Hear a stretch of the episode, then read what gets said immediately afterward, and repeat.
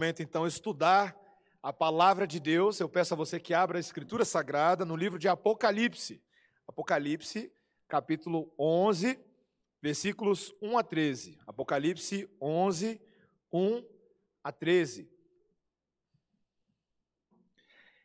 Esse é um daqueles textos que as pessoas ficam esperando o dia que o pastor vai pregar ele em Apocalipse, porque ele é famoso, o texto, ele tem diferentes linhas interpretativas, é claro que a gente sempre fica mais aliviado se pudesse passar para o pastor ao lado, ter que pregar, mas hoje é comigo mesmo. Então, vamos aprender com o coração pronto, sabendo que o Espírito fala por meio da palavra. Esta é a voz de Deus, então preste atenção. Foi-me dado um caniço semelhante a uma vara, e também me foi dito: dispõe-te e mede o santuário de Deus, o seu altar, e os que naquele adoram. Mas deixa de parte o átrio exterior do santuário e não o meças porque ele foi ele dado aos gentios. Estes, por quarenta e dois meses, calcarão aos pés a cidade santa. Darei as minhas duas testemunhas que profetizem por mil duzentos e sessenta dias, vestidas de pano de saco. São estas as duas oliveiras e os dois candeeiros que se acham em pé diante do Senhor da terra. Se alguém pretende causar-lhes dano, sai fogo da sua boca e devora os inimigos. Sim, se alguém pretender causar-lhes dano, certamente deve morrer. Elas têm autoridade para fechar o céu, para que não chova durante os dias em que profetizarem. Têm autoridade também sobre as águas, para convertê-las em sangue, bem como para ferir a terra com toda sorte de flagelos, tantas vezes quantas quiserem. Quando tiverem então concluído o testemunho que devem dar, a besta que surge do abismo pelejará contra elas, e as vencerá e matará, e o seu cadáver ficará estirado na praça da grande cidade, que espiritualmente se chama Sodoma e Egito, onde também o seu Senhor foi crucificado. Então muitos dentre os povos, tribos, línguas e nações contemplam os cadáveres das duas testemunhas por três dias e meio e não permitem que esses cadáveres sejam sepultados. Os que habitam sobre a terra se alegram por causa deles, realizarão festas e enviarão presentes uns aos outros, porquanto esses dois profetas atormentaram os que moram sobre a terra. Mas depois dos três dias e meio, um espírito de vida, vindo da parte de Deus, neles penetrou, e eles se ergueram sobre os pés, e àqueles que os viram sobreveio grande medo. E as duas testemunhas ouviram grande voz vinda do céu, dizendo-lhes: Subi para aqui. E subiram ao céu numa nuvem, e os seus inimigos as contemplaram.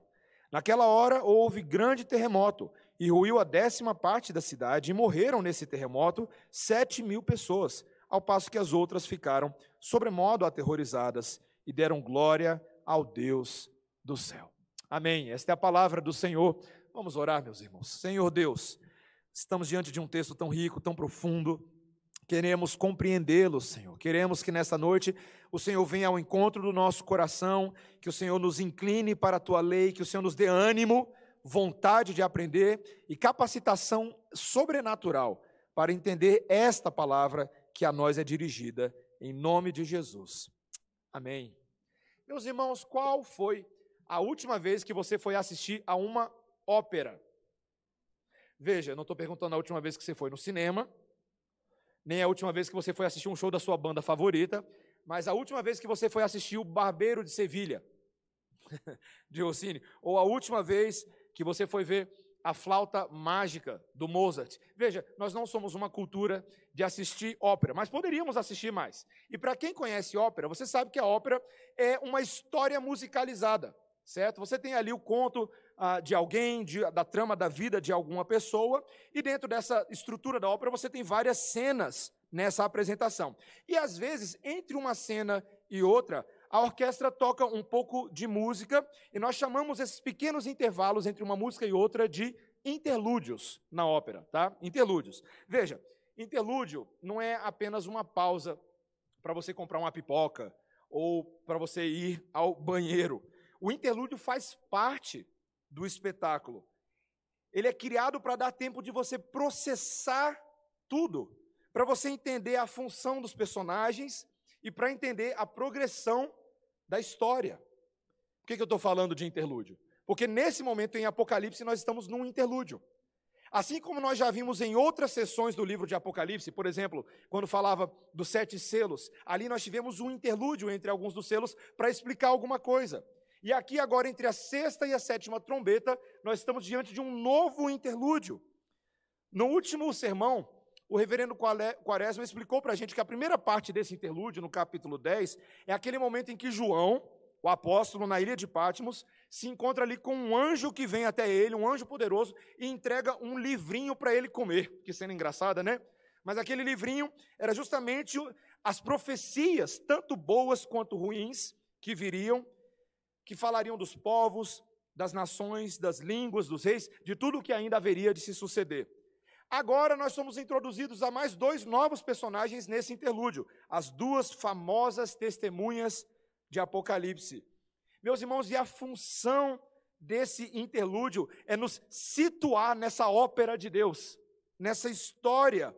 É um interlúdio não para te desanimar, não para aumentar o seu terror, mas para encorajar a igreja na nossa missão. É um interlúdio cuja tese diz: toda perseguição será subvertida pela vitória do testemunho do Cordeiro. Em outras palavras, o testemunho de Deus não pode ser abafado, ainda que a perseguição seja implacável. Então, meus irmãos, essa ópera aqui, ela tem quatro cenas, tá? Esse interlúdio. E eu quero analisar com os irmãos esses quatro pedaços. A gente vai ver que é uma história de preservação, uma história de testemunho, uma história de perseguição e uma história de vitória final, tá? Esses são as quatro cenas, os quatro atos interlúdio. Então, em primeiro lugar, meus irmãos, uma história de preservação. Versículo 1, deixa a Bíblia aberta e não fecha, tá bom? Versículo 1. Foi-me dado um caniço semelhante a uma vara, e também me foi dito: dispõe-te e mede o santuário de Deus, o seu altar e os que naquele adoram, mas deixa de parte o átrio exterior do santuário e não o meças, porque foi ele dado aos gentios. Estes, por 42 meses, calcarão aos pés a cidade santa. No meio de tudo aqui, meus irmãos, então João recebe uma instrução para ir medir o templo de Deus. Ele recebe como se fosse um caniço, uma vara, uma régua que era utilizada, e ele é instruído a medir o templo do Senhor nas suas medidas, inclusive o altar de Deus e as pessoas que estão ali adorando. Mas ao mesmo tempo tem uma coisa que ele não deve medir: o pátio externo, que é dedicado aos gentios, aonde os gentios estarão calcando os pés da cidade santa. Meus irmãos, o que, que isso significa? Né? Veja, alguns intérpretes creem que Deus estava aqui fazendo uma referência àquele templo físico, literalmente de pedra e argamassa, em Jerusalém, lá no primeiro século. Veja, principalmente as pessoas que creem que, alguns intérpretes, que Apocalipse foi escrito antes do ano 70, entendem que todos os eventos aqui descritos dizem respeito à destruição de Jerusalém, tá? Principalmente tudo que vai acontecer entre os capítulos 6 a 11. Já alguns outros intérpretes acham que ele está falando de um templo físico, mas não do primeiro século, mas lá do futuro, em que um templo seria reconstruído e agora João teria que tirar as medidas desse templo. Mas, meus irmãos, nós vamos ver nesses textos que esses versículos parecem ah, falar de medidas não literais, mas de medidas simbólicas que falam do cuidado de Deus pelo seu povo. Por que, que eu estou falando aqui isso? Em primeiro lugar, meus irmãos, porque tudo isso aqui é uma visão de João. João sequer estava em Jerusalém. Deus não mandou, ó, vá lá em Jerusalém, saia aí do seu exílio da ilha de Patmos, esquece tudo, você vai virar arquiteto agora, tá, João? Pega aí uma régua. Não é isso, meus irmãos. Vamos lembrar o que, que o templo significa no livro de Apocalipse e em toda a Bíblia. Templo, meus irmãos, não é apenas as quatro paredes de um local. Templo é aquilo que significa a presença de Deus no meio do seu povo. Veja, desde o Antigo Testamento existe templo, bem no início. Quando, por exemplo, Deus institui um tabernáculo, cujo símbolo era a presença de Deus no meio desse povo peregrino, do povo de Israel. Era ali, aquele era o templo de Deus. Nós também podemos olhar para o templo que Deus mandou construir, o templo de Salomão, que substituía o tabernáculo e significa Deus continua no meio do seu povo. Mas em todos esses lugares, o ponto é: Deus quer ser adorado pelo povo em cujo meio ele se encontra. Desde o Éden, muitos comentaristas falam, o Éden era um templo, certo? Adão e Eva estavam na presença de Deus para fazer o quê, gente? para adorar o Senhor. A vida deles servia para isso. Então, quando a gente começa a entender que o livro de Apocalipse inteiro trata a ideia do templo, não só como lugares físicos, mas como a presença de Deus no seu povo, a gente começa a entender as figuras. O fato de que, por exemplo, em Ezequiel, capítulo 40 e capítulo 41, Deus mandou o profeta fazer uma medição do templo. E aquela medição era para mostrar que Deus conhecia detalhadamente o seu povo que Deus cuidava daquilo que era dele. Ou seja, Deus institui o templo e Deus cuida dos detalhes desse templo. O altar mesmo era para ser medido, veja, ele manda medir até as pessoas. Não é, meus irmãos, que João devia chegar lá com uma régua e falar que esse aqui tem 1,60, aquele ali tem 1,90. Não é assim, meus irmãos. As pessoas eram medidas como casa de Deus, casa de habitação do Espírito Santo de Deus. Meus irmãos, na nova aliança, quem claramente é o templo do Senhor? Eu te garanto, não são as paredes do edifício Paz de Andrade no CIA trecho 3. Somos nós. Quem é a igreja do Senhor? Somos nós. Nós somos o santuário do Espírito Santo. E é por isso que no capítulo 7 de Apocalipse ele fala: Nós fomos selados com o Espírito Santo de Deus, que nós somos a igreja do Senhor. Então no capítulo 11, no final, ele vai falar que o templo de Deus no céu é justamente essa identidade espiritual da igreja do Senhor, tanto aquela que já está no céu, quanto essa que agora está aqui na terra. Então por que, que eles não tinham, por que, que João não tinha que medir o lado de fora? Porque o lado de fora representava justamente o ataque desses gentios que estavam em oposição contra o povo de Deus. Meus irmãos, a igreja aqui na terra ainda enfrentaria muita oposição. Guarde aí só um pouquinho. Ele diz que o período de tempo descrito aqui é um período de 42 meses. Você percebeu esse detalhe aí no versículo 2? Olha de novo. Mas deixa de parte o, o átrio exterior do santuário e não messas, porque ele foi dado aos gentios. Estes, por 42 meses, calcarão aos pés a cidade santa. Veja, meus irmãos, esses números de Apocalipse, às vezes a gente tem que lembrar o simbolismo deles, né? Nós já explicamos muito. 42 meses, ou 1.260 dias, ou três anos e meio, por aí vai. Esses períodos são simbólicos em Apocalipse. Vamos lá, vamos lembrar de uma coisa aqui. Três anos e meio. Três anos e meio é metade do quê? De sete. Até aí, tudo bem? Matemática básica, primeiro grau, todo mundo tranquilo? Tá. Metade de sete. O que, que o número sete significa em Apocalipse? Perfeição de Deus, propósitos completos e íntegros. Ou seja, três anos e meio significa que Deus vai permitir que haja uma oposição, mas por tempo limitado. Deus vai cortar isso ao meio e não vai permitir que essa oposição se estenda ad eterno. O sofrimento tem prazo de validade. Meus irmãos, eu acho que, para início de conversa, o que Deus está tentando nos ensinar é que essa é a história de um templo em que o dono do templo está com o povo do templo. Todos esses textos, veja, 144 mil eleitos, protegidos e selados. Uma multidão na presença do Cordeiro, protegidos e selados. E agora um templo de pessoas medido por Deus, protegidos e selados. É a garantia de Deus, meus irmãos, que ainda que esse mundo esteja vivendo um verdadeiro apocalipse em vários sentidos, nós seremos preservados desde o dia que ele nos selou até o retorno do Senhor Jesus Cristo. Você crê nisso, meu irmão, minha irmã? Você entende como é precioso estar sendo cuidado? Veja, quantas imagens na Bíblia são templos de proteção de Deus por nós. Um dos que me vem à cabeça é aquele templo chamado Arca de Noé. Você lembra? Arca de Noé? Deus pega a família de Noé, sua esposa, seus filhos, coloca todo mundo dentro da arca. Quem estivesse dentro da arca não seria consumido pelas águas da fúria de Deus que iriam afligir todos aqueles que estavam fora da arca. Eu lembro, meus irmãos, em 2010, quando eu cheguei nos Estados Unidos, logo a gente foi conhecer o futebol americano, certo? O time profissional mais perto da minha cidade lá era o New Orleans Saints. Quando a gente foi em New Orleans, tinha lá o estádio de, do New Orleans, é o Superdome, é lindaço, gente. Pensa num lugar assim todo fechado, é um estádio de futebol americano, mas fechado por cima. Ele é lindo, uma verdadeira obra de arte. Isso foi em 2010. Mas nem sempre foram flores para o Superdome nem para New Orleans. Por quê? Cinco, anto, cinco anos antes da nossa chegada, a cidade tinha passado pelo Katrina. Vocês lembram do Katrina? Aquele furacão que assisti, a, atingiu o sul dos Estados Unidos e foram, um, foi uma verdadeira tragédia, meus irmãos. Mais de 1.400 pessoas morreram em decorrência desse furacão, e aquele estádio, de uma hora para outra, virou um abrigo. No dia 29 de abril de 2005, a, o governo ali da Louisiana colocou aproximadamente um número de 9 mil pessoas dentro do estádio, mais 500 oficiais da Guarda Nacional Norte-Americana para protegê-los daquela situação caótica. E nos próximos dias ainda se somaram um número até chegar a 20 mil pessoas dentro do estádio, morando lá. Imagina essa cena, gente.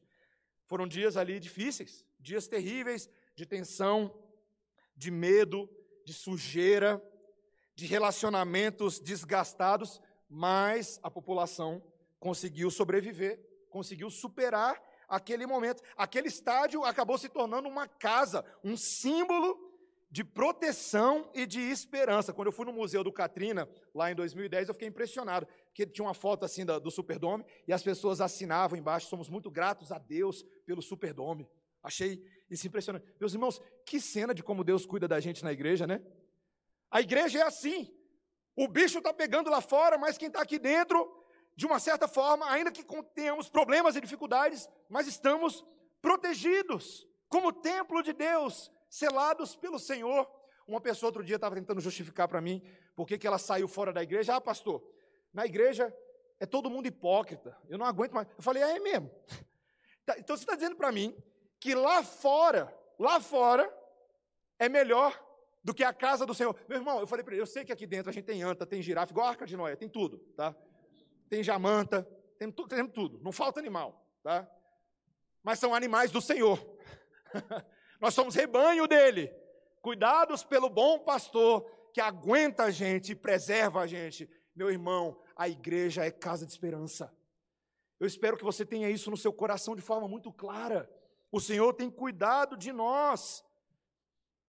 E Ele deseja cuidar de cada um de nós, de fato, como igreja do Senhor. Então é uma história de preservação, em primeiro lugar. Mas, em segundo lugar, também, meus irmãos, é uma história de testemunho. Essa é a segunda cena da orquestra. Veja, a partir do versículo 3 agora, ele introduz as duas testemunhas. Olha o versículo 3. Darei as minhas duas testemunhas que profetizem por 1260 dias, vestidas de pano de saco.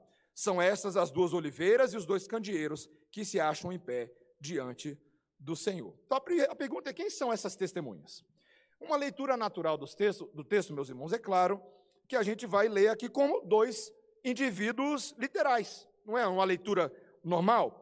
E os comentaristas inicialmente assumem isso. Poderiam ter sido dois profetas cristãos que foram martirizados ali um pouco antes da queda de Jerusalém, ou talvez para os pré-milenistas, dois profetas que vão aparecer lá na frente, lá no futuro, um pouco antes da segunda vinda de Cristo. Na verdade, até muitos desses comentaristas da igreja, principalmente no primeiro século, segundo, terceiro século, assumiam que essas testemunhas eram indivíduos escatológicos que voltariam do passado. Para a maioria deles seria tipo assim: Enoque e Elias. Por que Enoque e Elias? Porque Enoque e Elias foram trasladados por Deus, não é verdade? Enoque Deus tomou para si, Elias pegou um Uber ali numa carruagem de fogo, não é? Então, muitos intérpretes pré-milenistas vão por essa opinião, mas eles estão muito baseados, e aqui só para fazer um parêntese histórico, tá? É, no apocalipticismo judaico. Eram as fábulas judaicas de natureza escatológica que tentavam especular sobre essas coisas futuristas e se baseavam muito em Malaquias capítulo 4 e 5, onde, no entendimento deles, Elias retornaria em pessoa do próprio paraíso de Deus para a terra, a fim de restaurar a justiça e preparar o reino messiânico do Messias. Mas, meus irmãos, o próprio Senhor Jesus Cristo já havia interpretado Malaquias um pouquinho diferente. Porque ele diz que, na verdade, João Batista era Elias. Lembra disso? Quando ele diz que, na verdade, Elias já veio. Porque João Batista era esse profeta que simbolicamente prepararia o, cari, o caminho do Messias e faria a função de Elias. Então, meus irmãos, veja, eu quero deixar bem claro o que eu vou falar aqui agora, porque eu tenho que me proteger diante de um texto difícil, tá? Eu não estou dizendo que essas testemunhas não poderiam ser duas pessoas literais e físicas. Na verdade, eu assumo que essa é uma possibilidade. Mas parece que esse texto fala de uma forma mais simbólica a respeito delas, quando nós vemos os outros argumentos que se sucedem. A primeira coisa, meus irmãos, é que nesse versículo 4 ele mencionou duas oliveiras e dois candeeiros. Vocês perceberam isso no versículo 4? Quando a gente lê isso, a gente automaticamente vai para o texto que a gente leu hoje no culto, Zacarias capítulo 4. Não precisa abrir lá, tá? Mas lá em Zacarias capítulo 4, ele compara essas duas oliveiras e dois candeeiros às testemunhas que seriam ali Zorobabel e Josué. Você lembra quem eram Zorobabel e Josué? Se você não lembra, eu te ajudo. Esses eram dois líderes do povo de Israel que ajudaram quando o povo saiu do exílio babilônico, daquele, daquele reinado torpe de Nabucodonosor, foram liberados agora para reconstruir a cidade de Jerusalém, os portões e principalmente o templo que havia sido destruído. Então, quem era Josué? Esse aqui não é aquele Josué que todo mundo conhece. Esse Josué que era um sacerdote. E Zorobabel era um líder, um homem de caráter, um homem de fé, que conduziu esse povo nessa obra. Então veja, meus irmãos, esse, essas duas, presta atenção, hein? Essas duas testemunhas aqui de Apocalipse estão sendo comparadas ao ofício de Zorobabel e o ofício de Josué. Um era um rei, um líder, e um outro era um sacerdote. Interessante isso, né? Veja, nós estamos falando aqui de funções na vida de Israel que eram muito importantes, mas além disso, essas duas testemunhas também nos lembram Moisés e Elias, que eram profetas, eles não eram reis nem sacerdotes, mas eram profetas. Veja, por quê? Porque o texto diz aí, olha o versículo 5. Olha o que, que essas duas testemunhas fazem. Se alguém pretende causar-lhes dano, sai fogo da sua boca e devora os inimigos. Sim, se alguém pretender causar-lhes dano, certamente deve morrer. Elas têm autoridade para fechar o céu, para que não chova durante os dias que profetizarem. Gente, quem foi no Antigo Testamento que fechou o céu, que fez a oração para não chover? Quem lembra? Elias, certo?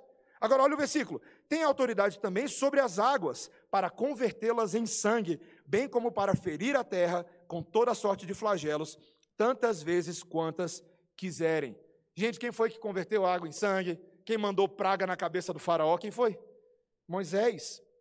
Ou seja, essas testemunhas, o que elas fazem, lembra o ministério monárquico de Zorobabel, o ministério sacerdótico de Josué e o ministério profético de Moisés e Elias. Até aí, tudo bem? Deu para a gente entender mais ou menos? Então, meus irmãos, olha que interessante. Essas figuras são figuras que nos lembram daquilo que Deus fazia no passado. E por meio da pregação dessas pessoas, dessas, dessas figuras, sai fogo da boca delas. Quando você se levanta contra elas, sai fogo da boca delas para consumir. E a Bíblia já havia dito para a gente que esse fogo que sai da boca é a palavra julgadora de Deus que confronta pecados, que exibe a maldade dos homens. Meus irmãos, eu acho isso aqui tão fantástico. Esses dois candeeiros sugerem mais figuras simbólicas, porque são justamente velas de um candelabro que fazem parte de um templo, fazem parte de uma igreja. Veja, se isso é o caso, esses indivíduos eles simbolizam mais um grupo maior do que eles mesmos, certo? Eles estão aqui de pé porque Deus que habita no meio da igreja está sustentando essas velas para que esses candeeiros sejam capazes de pregar a palavra profética, que é o fogo de Deus. Meus irmãos, isso é muito interessante, né? Eu sei que é uma, uma análise um pouco longa, mas eu quero que você pense um pouquinho sobre o que é pregação profética. O texto está falando bem claro, é fogo de Deus. pregação profética não é só quando, sabe, aquele curandeiro de esquina vira para você, não, o dia que você vai passar no concurso do TCU é. Entendeu? Data de passar no concurso, data de fazer a viagem que você sempre quis fazer. É, essas profecias, essas são fáceis, né? Porque se errar é porque você não teve fé, né?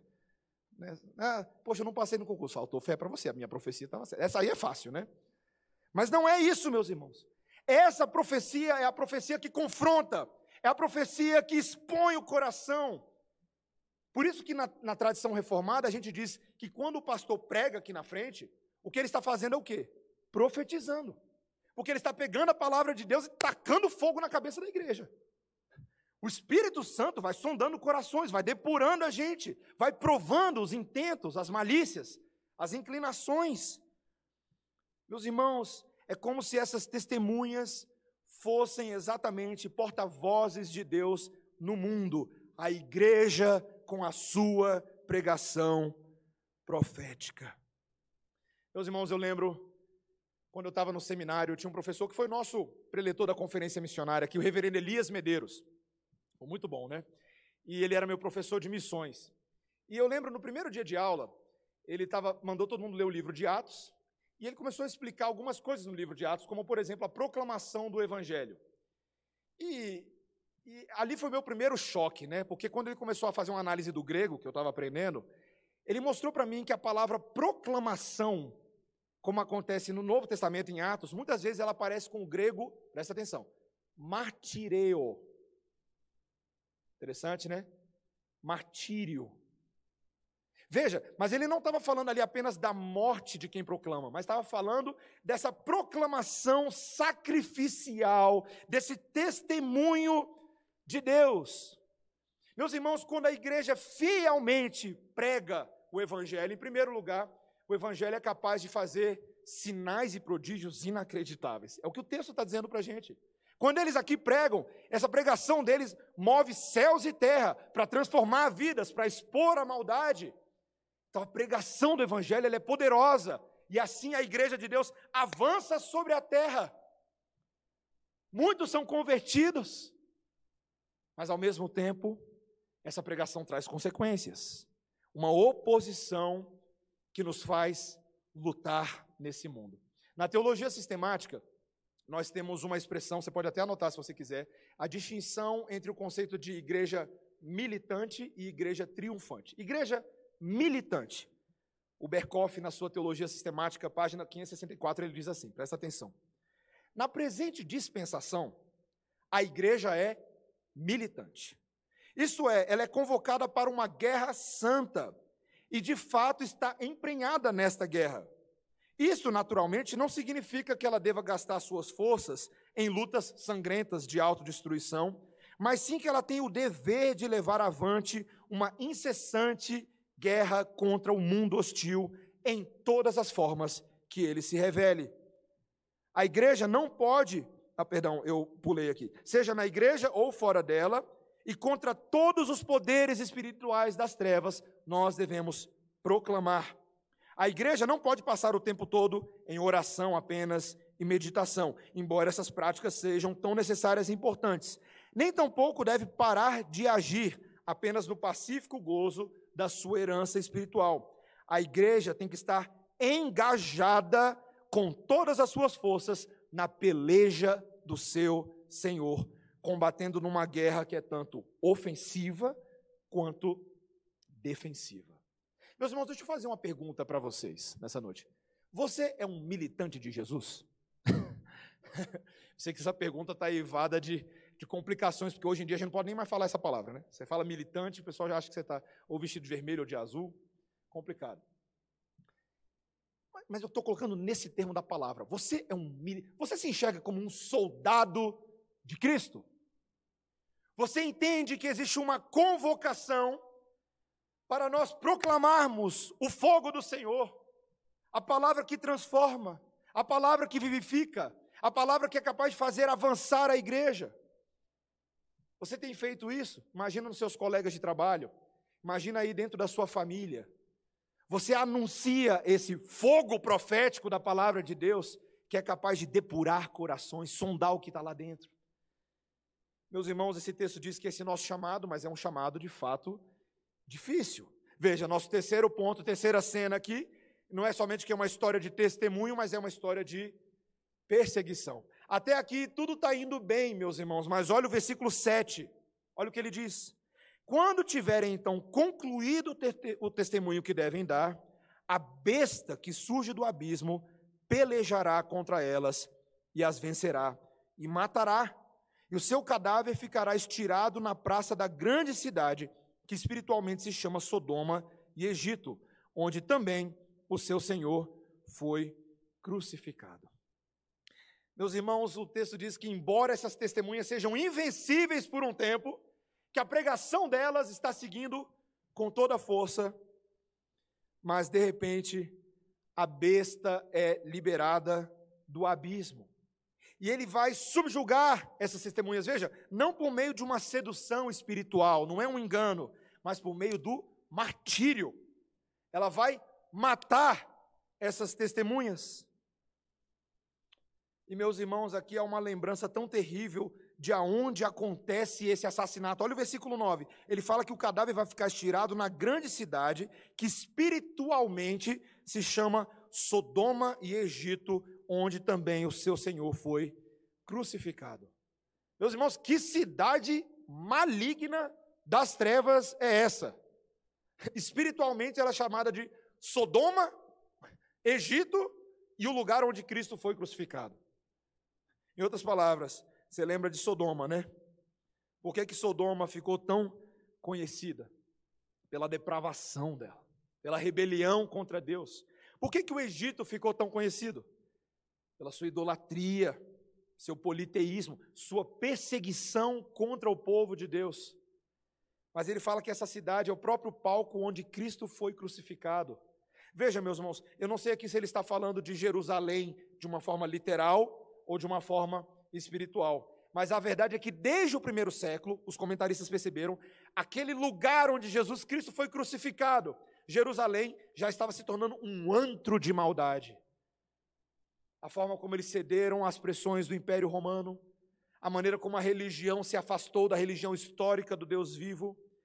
Meus irmãos, esse aqui é um reino da besta mesmo. E aqui até nos faz pensar, quando Daniel, lá no capítulo 9, descreve todas aquelas, aquelas, aqueles animais que representavam as nações, lembra? O urso, o tigre, a águia, que representavam justamente os poderes animalescos e bestiais de Satanás contra a verdade de Deus. Meus irmãos, em outra palavra, essa grande cidade representa a rebelião contra Deus no nosso mundo.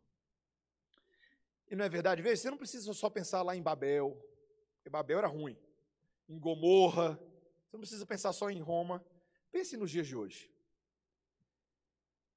Pense que, ainda que a palavra de Deus esteja avançando no mundo, há um levante institucionalizado contra a verdade do Senhor. E, meus irmãos, a cena aqui é tão cruel, eu não sei se você percebeu o detalhe, que elas, as pessoas vão lá e matam essa essas duas testemunhas, o cadáver fica estirado na praça, e o versículo 9, olha só o versículo 9: E muitos dentre os povos, tribos, línguas e nações contemplam os cadáveres das duas testemunhas por três dias e meio e não permitem que esses cadáveres sejam sepultados.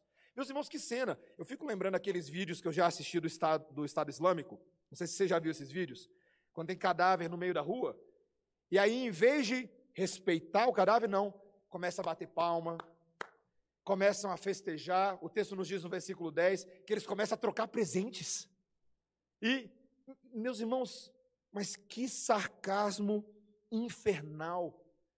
Já que esses dois profetas atormentaram a gente, agora a gente vai fazer festa, porque eles morreram. Meus irmãos, a igreja vai prosperar muito. Enquanto Cristo está reinando neste momento, o evangelho vai avançar. Mas tanto amilenistas quanto pós-milenistas concordam que esse reino de Cristo ele tem um momento ali, um momento em que Satanás se levanta de uma forma final e brutal antes do fim de todas as coisas para tentar subverter toda a obra do Senhor. E aqui é representado com sofrimento, com perseguição, com crucificação da igreja. Quem é de Cristo, meus irmãos? vai sofrer. Vai sofrer. Hoje em dia se tornou praticamente impossível a gente assistir qualquer telejornal. Eu sei que o Covid está na moda, né? Mas até um tempo atrás você não conseguia assistir nada sem ser bombardeado por notícias das atrocidades do Estado Islâmico, não é verdade? E, e, e dos crimes que eles faziam. Eles sequestravam, eles torturam, eles exterminam cristãos com gosto, certo? E, e talvez para nós que vivemos num Estado laico, pelo menos no papel, a gente não tem, às vezes, a menor noção, meus irmãos, do que é defender a sua fé sob ameaça de morte, não é verdade? Pense nisso. Eu lembro, ah, pouco antes de ir para os Estados Unidos, eu, eu li um livro que é um daqueles livros que, se você pudesse optar, não ler, mas eu acabei lendo. O livro se chama O Livro dos Mártires, escrito pelo John Fox. E ele é um clássico da literatura mundial. Veja, curiosamente, ele não é tão conhecido entre os cristãos, mas ele é um clássico, muita gente conhece. E o Fox ali, ele não poupa detalhes sobre as torturas sofridas por mártires como os apóstolos, como André, como Mateus, como Tiago e outros homens ao longo da história da igreja, como John Wycliffe, como John Huss, como Thomas Cramer. E, meus irmãos, principalmente a perseguição sofrida ah, ou causada pela Igreja Católica durante um período que se exterminava qualquer um que ameaçava a autoridade do Papa. Tá? Qualquer um. Não importava se era homem, mulher, se era idoso, se era criança, não importava confrontou a autoridade do Papa, ia morrer. Por exemplo, no livro ele conta sobre John Huss. John Huss viveu entre 1369 e 1415. E John Huss, ele, ele foi acusado de heresia pela igreja, mas muitas vezes ele se, se mostrou disposto a mudar caso os cardeais conseguissem convencê-lo do contrário. Mas a igreja, meus irmãos, sequer se dava ao trabalho de tentar convencê-lo, simplesmente lhe deu duas opções. Ou ele assumia que tudo que ele pregou era mentira, ou ele era ou seria condenado à fogueira e queimado como um herege. E você conhece a história, John Huss preferiu a fogueira. Outro que o livro conta é o exemplo de William Tyndale. Viveu entre 1484 em 1536. E Tyndale ficou famoso porque ele disse o seguinte: presta atenção. A causa de todo mal no seio da igreja provém unicamente ou quase do fato de que as escrituras não são expostas aos olhos do povo. E assim William Tyndale se tornou um dos maiores tradutores da Bíblia. Inclusive alguns de vocês têm aí Bíblia Tyndale no colo. Tanto a tradução dele quanto as notas de estudo traduziu para a língua materna dele, traduziu para outras línguas, mas foi perseguido, foi morto por isso. Meus irmãos, veja, o livro dos mártires, o objetivo dele não era denegrir a imagem da Igreja Católica, mas o fato é que ao longo dos séculos, muitos papas foram autores de tantas carnificinas em nome de Deus, tanto quanto imperadores romanos que fizeram isso em nome de si mesmos. Engraçado, olha a ironia. O próprio autor do livro dos Mártires, o John Fox, que viveu entre 1516 e 1587, ele era professor da Universidade de Oxford. Ele mesmo, quando escreveu a primeira edição desse livro em latim, ele estava exilado na Alemanha e na Suíça, fugindo da crescente perseguição da Maria, da Maria I da Inglaterra. Não sei se você lembra o apelido carinhoso dela, Maria Sangrenta, que botou para fora da Inglaterra milhares de cristãos e consentiu com a morte de muitos deles. Meus irmãos, quando nós constatamos que as pessoas, presta atenção, que elas literalmente deram sua vida para que eu e você hoje, hoje à noite aqui, nós pudéssemos ter essa Bíblia aí no seu colo. Para para pensar nisso. Isso nos constrange, meus irmãos. Isso me deixa desconfortável. É o tipo de leitura que a gente não quer fazer, é o tipo de realidade que a gente não quer encarar. Mas, meus irmãos, nós precisamos digerir isso. Veja, nesse mundo que está tão acostumado a coisas superficiais, a correr de problemas, nós precisamos dar atenção ao martírio. Essas histórias são reais, esses relatos são impactantes. O tempo nunca vai conseguir apagar o testemunho dos mártires. O próprio livro de Hebreus, capítulo 12, diz isso capítulo 11. E isso nos faz refletir, meu irmão, minha irmã, qual é o tipo de vida que nós temos levado. Qual é o evangelho que você tem vivido? Qual é o exemplo que nós temos deixado? Será que você é um militante da causa de Cristo?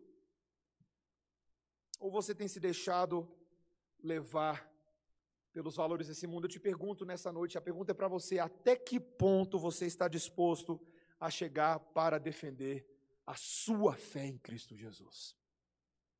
Considere isso. Quando a gente lê tudo isso, parece muito trágico, muito complicado e até muito invencível. Mas a última cena dessa ópera é uma cena de vitória final, meus irmãos. Quando tudo parece acabado, eis que nós lemos então, veja comigo, versículos 11, 12 e 13. Mas depois dos três dias e meio, um espírito de vida vindo da parte de Deus neles penetrou, e eles se ergueram sobre os pés, e àqueles que o viram, que os viram, sobreveio grande medo, e as duas testemunhas ouviram grande voz vinda do céu, dizendo-lhes: Subi para aqui, e subiram ao céu numa nuvem, e os seus inimigos as contemplaram. Meus irmãos, que coisa maravilhosa. Quando toda esperança parecia ter se esvaído, quando não havia mais nada para se fazer, quando haviam dois cadáveres no chão, a Bíblia nos diz que o Espírito de Deus entra nessas testemunhas e elas ressuscitam na frente de todo mundo, meus irmãos. Que coisa. Veja, se aqui nós estamos falando de dois indivíduos literais, então a ressurreição deles também é literal, tá? Já para assumir o argumento aqui. se são duas pessoas reais, então é ressurreição real. Mas se esses indivíduos são, na verdade, considerados a igreja. Então, o que o texto está falando, meus irmãos, é que a vitória do testemunho cristão, mesmo depois de muita perseguição, será verdadeira. Deus vindicará o seu testemunho e as portas do inferno não prevalecerão contra a igreja. Amém, meus irmãos? Você crê nisso? Veja, eu sei que às vezes a gente fala, poxa, eu não estou entendendo bem o texto, mas o princípio por trás desse texto é de que Deus não deixará a morte prevalecer. Suas testemunhas serão ressuscitadas e mais, no texto, elas são arrebatadas, ou pelo menos trazidas até a presença de Deus. Elas ouvem uma presença, que, uma voz que diz: Subi aqui. E o texto nos diz que elas sobem e são envoltas por nuvens. Veja, se é um arrebatamento literal ou não, né, da igreja, nós não estamos entrando tanto no mérito, mas lembra que essa linguagem de subir aqui, que João já havia recebido do Espírito Santo lá no capítulo 4, é uma linguagem de venha contemplar a obra de Deus, venha ver o que Deus está fazendo. Deus está sendo vitorioso nesse mundo, porque o Messias foi vitorioso. Meus irmãos, como é que duas pessoas podem ressuscitar no meio da rua? Como é que isso pode acontecer? Só se alguém que tem poder para ressuscitar dos mortos dê poder a elas para fazer isso, não é verdade? Eu te pergunto, meu irmão, de onde vem a esperança para cadáver ressuscitar no meio da rua? Porque Cristo ressuscitou dentre os mortos. Essa é a história, essa é a vitória, essa é a alegria. As garras do inferno, as forças do pecado não foram capazes de abafar o testemunho da verdade. Cristo foi martirizado na cruz em nosso lugar, para que nós, as testemunhas de Cristo, possamos ser ressuscitadas com Ele. Meus irmãos, o Berkoff, volta no Berkoff aqui, olha o que, que ele diz ainda na sua teologia sistemática. Se a igreja na terra é a militante, no céu é a igreja triunfante. Lá, a espada é permutada por louros de vitória os brados de guerra se transformam em cânticos triunfais e a cruz é substituída pela coroa.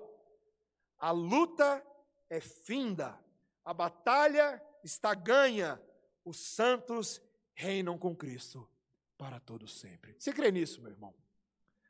Veja, porque Berkoff sabia que não era uma coisa só lá para o futuro, não, tá? Quem está em Cristo neste momento já está reinando, ainda que sejamos uma igreja bem militante por aqui, tá? mas já estamos triunfando na obra de Cristo. E um dia estaremos perfeitamente separados para a glória dele. Meus irmãos, Berkoff diz: nestes dois estágios da existência, tanto militante quanto triunfante, a igreja reflete a humilhação e a exaltação do próprio Cristo. Do próprio Cristo.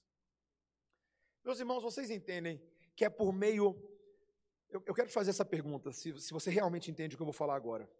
Você entende que Deus escolheu esse método de morte e vida para fazer o evangelho avançar sobre a terra? Você entende que esse é o livrinho de evangelismo de Deus? Esse é o método? Como Tertuliano disse que muitas vezes o sangue dos mártires, na verdade, seria a semente da igreja. É no meio da luta, é no meio do suor, é no meio do sangue, é no meio do sacrifício, meus irmãos, que o Evangelho avança sobre a terra. Todos aqueles que partilham dos, dos sofrimentos de Cristo partilham também da vitória de Cristo. Eu quero terminar o meu sermão contando um testemunho para você que eu também ouvi com o meu professor Elias lá no seminário. Ele, ele contou a história de como o evangelho chegou à Coreia. E ele fala de um homem que eu nunca tinha ouvido falar, o nome dele é Robert J. Thomas. Ele era um galês, ele era um colportor que trabalhava na China para a Sociedade Bíblica Escocesa. Tá? E no decorrer do trabalho dele, ele aprendeu, ele descobriu que a língua coreana, na verdade, é baseada no chinês. E que por causa disso, os intelectuais coreanos conseguem ler chinês. Tá? E, e veja, meus irmãos, o, o Robert, ele, a principal responsabilidade dele era para com os milhões de pessoas na China. Mas o amor de Cristo pelos coreanos, no coração dele, o constrangeu a seguir em frente para a Coreia. E aí, então ele vai, ele entra num navio americano chamado General Sherman, que estava rumando ali para a cidade de Pyongyang, uma grande cidade no norte da Coreia. E ele embarcou, ele foi indo, mas quando o navio se aproximou de Pyongyang, então estourou, meus irmãos, uma briga. Os oficiais do navio norte-americano entraram em guerra ali com os soldados da guarda costeira coreana. É tiro para tudo que é lado, é invasão de navio, e aí deu ruim para os americanos. O navio deles foi queimado no conflito e todos os passageiros foram mortos. Todos.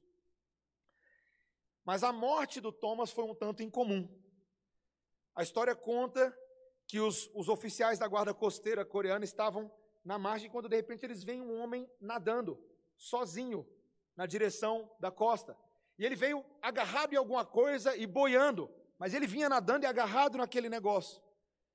E ali, com muito esforço excruciante, quando ele chega na areia, ele ali desaba ali naquela areia, e os homens percebem que ele estava agarrado a Bíblias, que ele havia enrolado numa corda, e ele levou essas Bíblias boiando do barco queimado até a costa. E meus irmãos, ali naquele momento, um soldado coreano, sem nenhuma cerimônia, ele pega um zarpão e mata o Robert Thomas. Mas ele então nota os livros, ele pega um daqueles livros, e ele fala: hum, interessante. Ele leva todos aqueles livros, então, de volta para o seu exército. E assim, meus irmãos, o Evangelho chegou na Coreia. Nós estamos falando de um dos países mais cristãos do mundo hoje, que em 1886 recebeu o Evangelho por meio de alguém que literalmente morreu na praia. Você entende, meu irmão, minha irmã, a ironia de Deus para alcançar muitos? Ele alcança mortos, fazendo pessoas morrerem para que outros tenham vida. Porque Jesus, na cruz, morreu para que eu e você nessa noite estivéssemos aqui adorando o Cordeiro, louvando o Senhor, tendo vida abundante e eterna pela morte do Filho de Deus. Meus irmãos, ele também ressuscitou. Para que o Robert pudesse ressuscitar, para que eu pudesse ressuscitar, para que nós pudéssemos viver uma vida ressurreta como testemunhas, como santos do Senhor que se martirizam pela causa de Cristo. Meus irmãos, essa é a ópera. Esses são os personagens, eu e você. Esse é o interlúdio, mas essa é a vitória. Essa vitória, essa ópera, termina com todo mundo cantando liricamente, bem alto, melhor do que Pavarotti, o cântico do Cordeiro, por toda a eternidade. E assim, meus irmãos, cada um de nós, hoje à noite, pode começar a se perguntar: qual é o custo? Como fazer? Eu espero que eu e você nessa noite possamos começar a orar falando: Senhor, aumenta nossa ousadia, aumenta nossa coragem para falar pelo Senhor, para viver pelo Senhor, para amar o Senhor com toda a nossa força, com toda a nossa alma, com todo o nosso entendimento, com todo o nosso coração. Porque se assim o fizermos, meus irmãos, essas trevas serão invadidas pela luz do Evangelho. Você crê nisso? Que o Senhor nos ajude nessa noite a não nos envergonharmos do Evangelho, porque ele é o poder de Deus para a salvação de todo aquele que crê. Vamos orar, meus irmãos. Senhor Deus, essas duas testemunhas, juntos com João, são modelos para os santos. Todos nós devemos ser fiéis ao testemunho de Jesus, mesmo em face de uma perseguição violenta, mesmo em face de levantes ideológicos, mesmo em face de tiranos ou governantes desse mundo que atentam contra a verdade de Deus. Senhor, cada um de nós nessa noite é chamado para tomar a sua própria cruz, dizer não a si mesmo e seguir o Mestre, porque afinal de contas, se aconteceu com ele, como não aconteceria conosco? Mas, Senhor, nós te agradecemos porque a vindicação da igreja está nas mãos do Senhor. A vingança não pertence a nós, pertence ao Senhor da vingança. A vida e a justiça pertencem ao Senhor. Senhor, nessa noite nós te rogamos, Espírito Santo de Deus, dá-nos visão, dá-nos intrepidez, dá-nos coragem para voltarmos ao primeiro amor, relembrarmos das primeiras obras e nos colocarmos inteiramente à tua disposição, em nome de Jesus. Amém. Amém, irmãos. Vamos ficar de pé, vamos cantar um cântico.